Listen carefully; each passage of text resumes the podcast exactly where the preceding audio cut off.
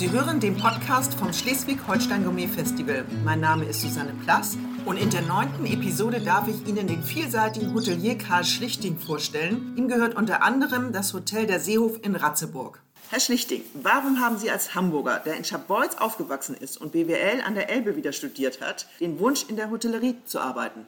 Ich habe bereits als 15-, 16-Jähriger als Schülerjob im Hotel meines Großvaters und äh, Onkels gearbeitet es hat mir von Anfang an immer Riesenfreude gemacht, primär damals, um mir ein Segelboot zu verdienen oder kleine andere Sachen, die ich gerne haben wollte. Aber ich habe von Anfang an sehr viel Freude immer gehabt und habe dann nach dem Abitur entschieden, ich wollte gerne Hotellerie machen. Ein Beruf, der mir, glaube ich, im Blut liegt, der auch in unserer Familie liegt.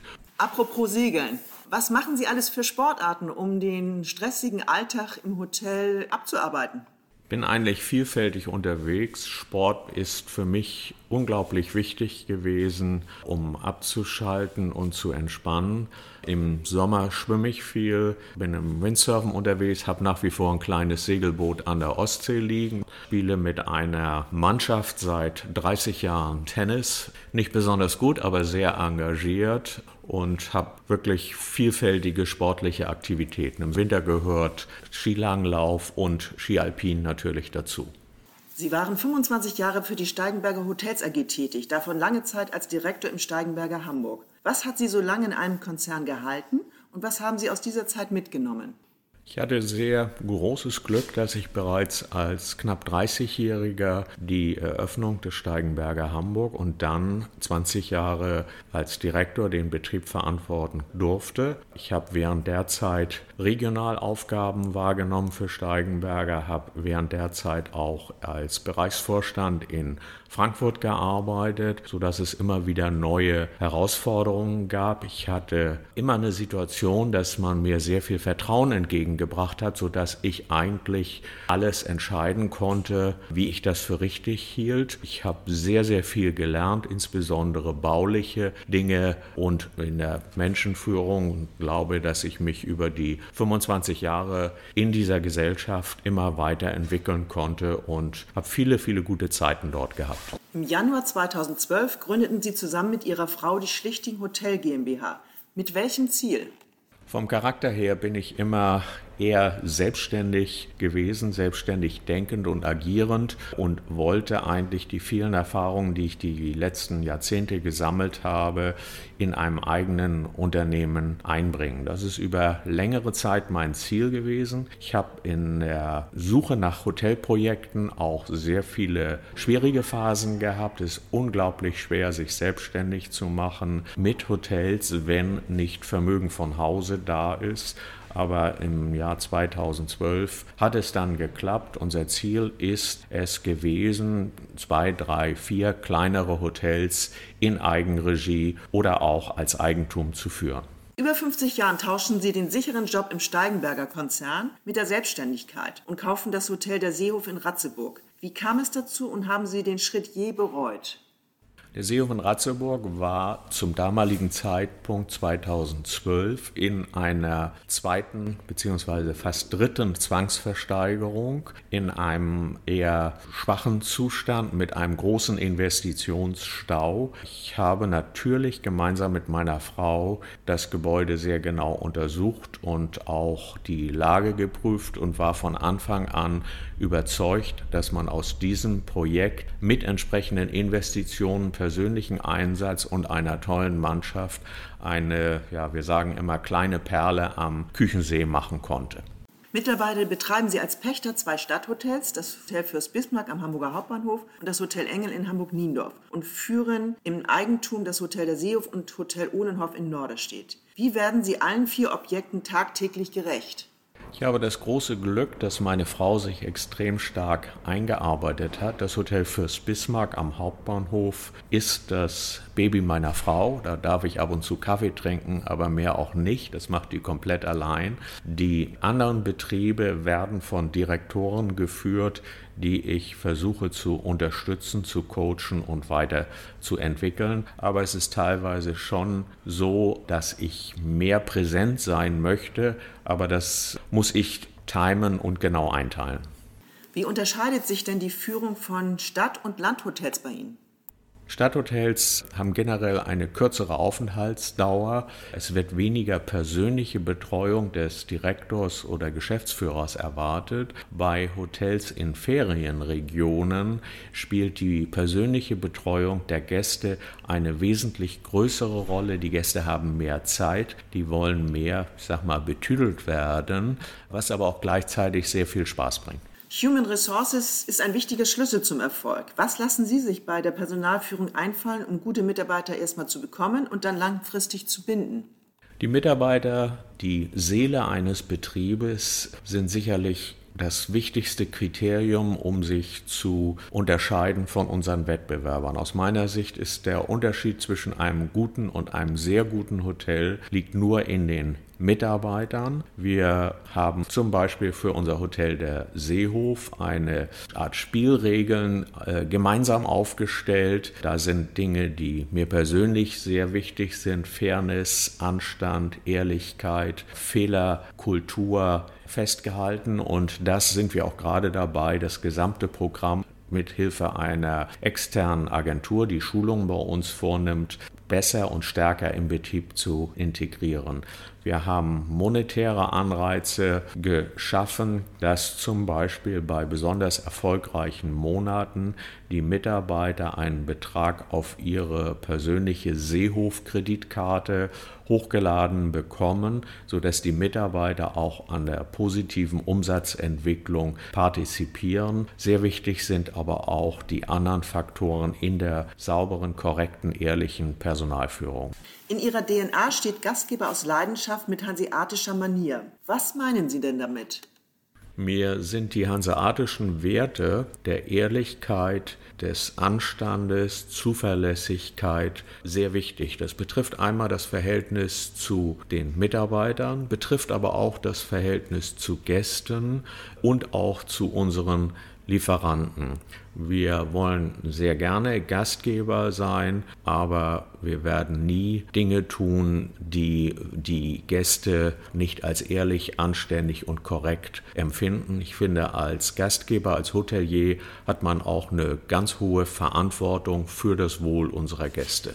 Der Geschäftsreisetourismus ist fast zum Stillstand gekommen. Der Stadthotellerie bricht das Seminar- und Tagungsgeschäft komplett weg. Online-Meetings sind heute gefragt. Wie reagieren Sie, um neue Gästekreise zu generieren? Um ganz ehrlich zu sein, ist es momentan so, dass ich sicherlich 70 bis 80 Prozent meiner Zeit mit Krisenmanagement verbringe. Die übrigen 20, 30 Prozent versuche ich, die Betriebe auf eine neue Nachfragesituation einzustellen. Aber es ist gegenwärtig extrem schwer, ein äh, Unternehmen zu führen, weil die Rahmendaten sich alle 14 Tage verändern. Wir können in keiner Weise vernünftige Planungen machen. Wann können wir wieder aufmachen? Wie wird die Nachfrage sich entwickeln? Wird es zunächst eine nationale Nachfrage sein? Wann kommen die internationale Nachfrage wieder? Wann wird es wieder Messen, Kongresse, Großevents geben. Also im Moment ist es eher so Führung des Unternehmens im 14-Tage-Rhythmus. Wie hält man denn jetzt in dieser Zeit die Kontakte zu den Großunternehmen, die einem ja sehr viel Tagungsgeschäft beschert haben? Wir haben natürlich langfristige und auch teilweise sehr persönliche Kontakte, die wir versuchen zu pflegen. Der Feedback aus den Firmen ist auch so, dass eine große Unsicherheit herrscht, wie es weitergeht, wann das Geschäft wieder anläuft. Und aus vielen Firmen hören wir, dass alle sich auf die erfolgreiche Impfung konzentrieren und auch nur sehr kurzfristig planen können. Welche Prognose sehen Sie denn für Ihre Perle am Küchensee in Ratzeburg? Wir sind sehr optimistisch, dass sobald der touristische Reiseverkehr wieder erlaubt ist, unser Hotel auf viele, viele Gäste hoffen kann. Wir glauben, dass Deutschlandtourismus im Sommer wieder wie im vergangenen Sommer sehr stark sein wird. Darauf ist unser Angebot ausgerichtet. Mit unserer ganz besonderen Lage direkt am Küchensee mit großer Terrasse, eigenem Badesteg, drei eigenen Booten sind wir für den Sommerurlaub absolut prädestiniert. Außerdem bietet die Region Herzogtum Laumburg mit den vielfältigen Seen und Wäldern ganz große Erholungsmöglichkeiten und das in Bereichen, wo wenig Menschen unterwegs sind. Warum sind Sie mit dem Vier-Sterne Superior Hotel der Seehof Mitglied beim Schleswig-Holstein Gourmet Festival geworden? Wir haben das Hotel in Ratzeburg ja 2013 komplett saniert, renoviert und neu positioniert und haben damals uns sehr gefreut, dass wir Mitglied im Schleswig-Holstein Gourmet Festival werden konnten. Wir haben seitdem viele Veranstaltungen gemacht, die uns immer sehr viel Spaß gemacht haben. Einerseits für unsere Gäste tolle Events waren, aber auch für unsere Service- und Küchencrew immer eine Herausforderung, aber auch eine Chance, sich weiterzuentwickeln und unser Produkt nach vorne zu bringen. Für uns ist es primär eine Imagefrage, eine Marketingfrage, eher sekundär Umsätze, die zwar generiert werden, aber wichtig war uns dabei zu sein und wir unterstützen diese Organisation, die unserem gesamten Bundesland Schleswig-Holstein ja sehr viel hilft. Im März 2021, so Corona es zulässt, gibt es gleich zwei Spitzenköche anlässlich des 34. Schleswig-Holstein Gourmet Festivals bei Ihnen im Hotel der Seehof. Wie kommt es dazu?